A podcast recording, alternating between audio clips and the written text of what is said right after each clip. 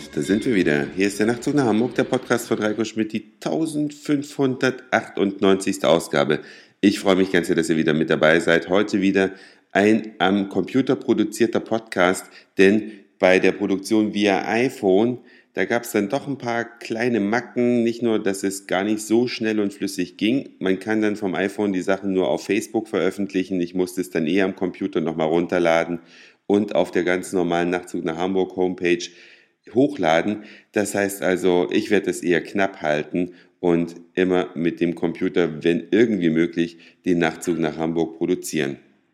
So viel Technik nur vorweg, aber es geht heute doch ein kleines bisschen technisch weiter, denn es geht um ein Problem, welches ihr möglicherweise alle habt. Am Anfang beginnt es ja so in der Jugend, man kauft sich seine erste Stereoanlage. Ne? Bei, zu meiner Zeit war das noch ein Kassettenrekorder und dann hatte man in seinem Zimmer einen Fernseher und diesen Kassettenrekorder und eine Fernbedienung, mit der man zum Beispiel diesen Fernseher gesteuert hat. Es gab auch schon ein paar noblere Kassettenrekorder, die hatten auch eine Fernbedienung, hatte ich aber nicht. Irgendwann kam dann die Stereoanlage dazu. Dann hatte man für seinen Fernseher eine Fernbedienung und für die Stereoanlage. Und dann ist man in seine erste eigene Wohnung gezogen. Dann häuften sich in, zur Ergänzung der ganzen, äh, des ganzen Home-Equipments noch ein DVD-Player dazu. Später kam dann der Blu-ray-Player. Kurz und gut, auf unserem Tisch hier zu Hause liegt eine Fernbedienung vom Fernseher, eine fürs Radio, wobei da ist ein DVD-Teil drin, das hat eine eigene Fernbedienung, obwohl es vom selben Hersteller kommt. Dann gibt es die Fernbedienung für das Apple TV. Ja, die drei Fernbedienungen liegen hier. Bei unseren Nachbarn ist es noch eine mehr. Die haben nämlich Entertain und haben für diesen Entertain Festplattenrekorder auch noch eine Fernbedienung. Also vier Fernbedienungen liegen da rum und es sieht einfach entsetzlich aus. Wenn man auf den Couchtisch schaut, der sieht so schön klar aus, also aufgeräumt will ich damit sagen. Da steht, in diesem Fall muss ich mal rumdrehen, sitzt nämlich mit dem Rücken zum Couchtisch. Also ein Kerzenständer, dann ein iPad und die ganzen Fernbedienungen. Und wie schön wäre es, nur eine Fernbedienung zu haben. Ich selber habe zwar schon häufig von Universalfernbedienungen gehört, aber irgendwie kam es für mich nie so richtig in Frage. Hatte einmal den Versuch unternommen mit so einer Fernbedienung, die man auf das iPhone aufstellt stöpseln kann und dann quasi alles am Bildschirm bedient, aber es war nicht meins. Hat nicht so richtig funktioniert und jetzt inspiriert durch unsere Nachbarn, bei denen die Situation noch schärfer ist, weil sie mehr Fernbedienungen haben als wir, ähm, habe ich dann gesagt, okay, lass uns losziehen, lass uns Universalfernbedienungen kaufen.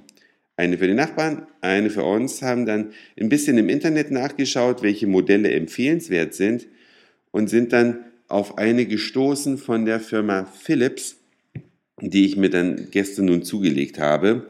Von der Programmierung her hat es recht einfach funktioniert, aber wenn man mit dieser Fernbedienung die Geräte schalten will, also man will ja typischerweise abends den Fernseher einschalten und vielleicht die Stereoanlage und häufig auch noch dieses Apple TV, wenn man sich zum Beispiel ein Konzert angucken will, bei Apple TV kann man ja kostenlos Konzerte von Weltstars angucken, die wirklich gut gemacht sind, also vom Konzert her gut gemacht sind und vom Klang und Bild muss ich natürlich nichts zu sagen, dass sich da die Firma alle Mühe gegeben hat, das schön zu machen. Also man muss drei Geräte einschalten, da waren wir stehen geblieben.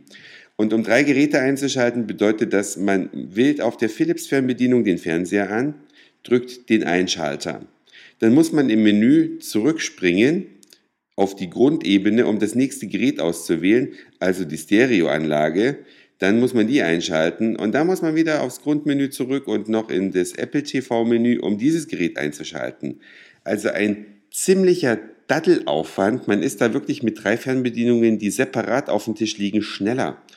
Jetzt habe ich mir vorgenommen, diese Fernbedienung heute zurückzubringen, weil das Erste, worauf man achten muss, bei einer Universalfernbedienung, die Geräte müssen per Tastendruck direkt aufrufbar sein. Also wenn man sich da durch ein Menü hangeln muss, um dahin zu kommen, dann ist eigentlich schon alles zu spät. Aber vielleicht hat ja der eine oder andere Nachtzug nach Hamburg-Hörer noch eine gute Idee für eine wirklich hervorragende, leicht zu bedienende Universalfernbedienung. Das könnt ihr mir gerne noch, diesmal aber per E-Mail an nachtzug.email.de schicken, weil wenn ich dann so in circa, naja, vier Stunden bei Mediamarkt bin, dann kann ich das noch berücksichtigen. Also, wenn jemand eine Idee hat. Ansonsten werde ich euch berichten über das Modell, welches ich dann heute erwerben werde im Tausch, ob das vielleicht besser funktioniert. Das war's für heute. Dankeschön fürs Zuhören, für den Speicherplatz auf euren Geräten. Ich sage Moin, Mahlzeit oder guten Abend, je nachdem, wann ihr mich hier gerade gehört habt. Und vielleicht hören wir uns schon morgen wieder. Euer Reiko.